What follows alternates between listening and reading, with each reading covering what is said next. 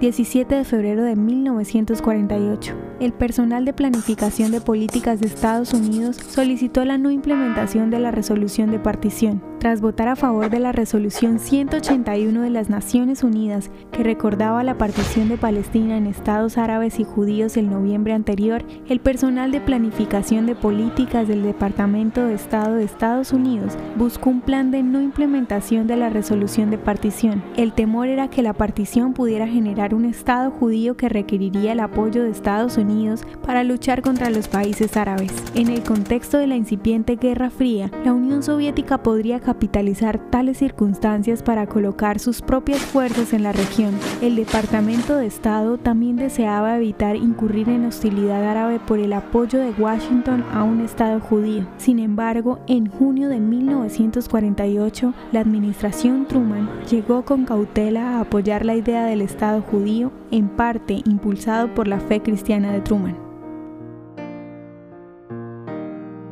¿Te gustaría recibir estos audios en tu WhatsApp?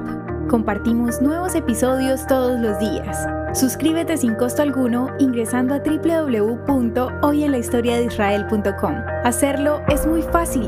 También puedes encontrarnos como arroba hoy en la historia de Israel en Instagram, Facebook, Spotify y otras plataformas digitales. Comparte este audio para que otros conozcan más acerca de Israel.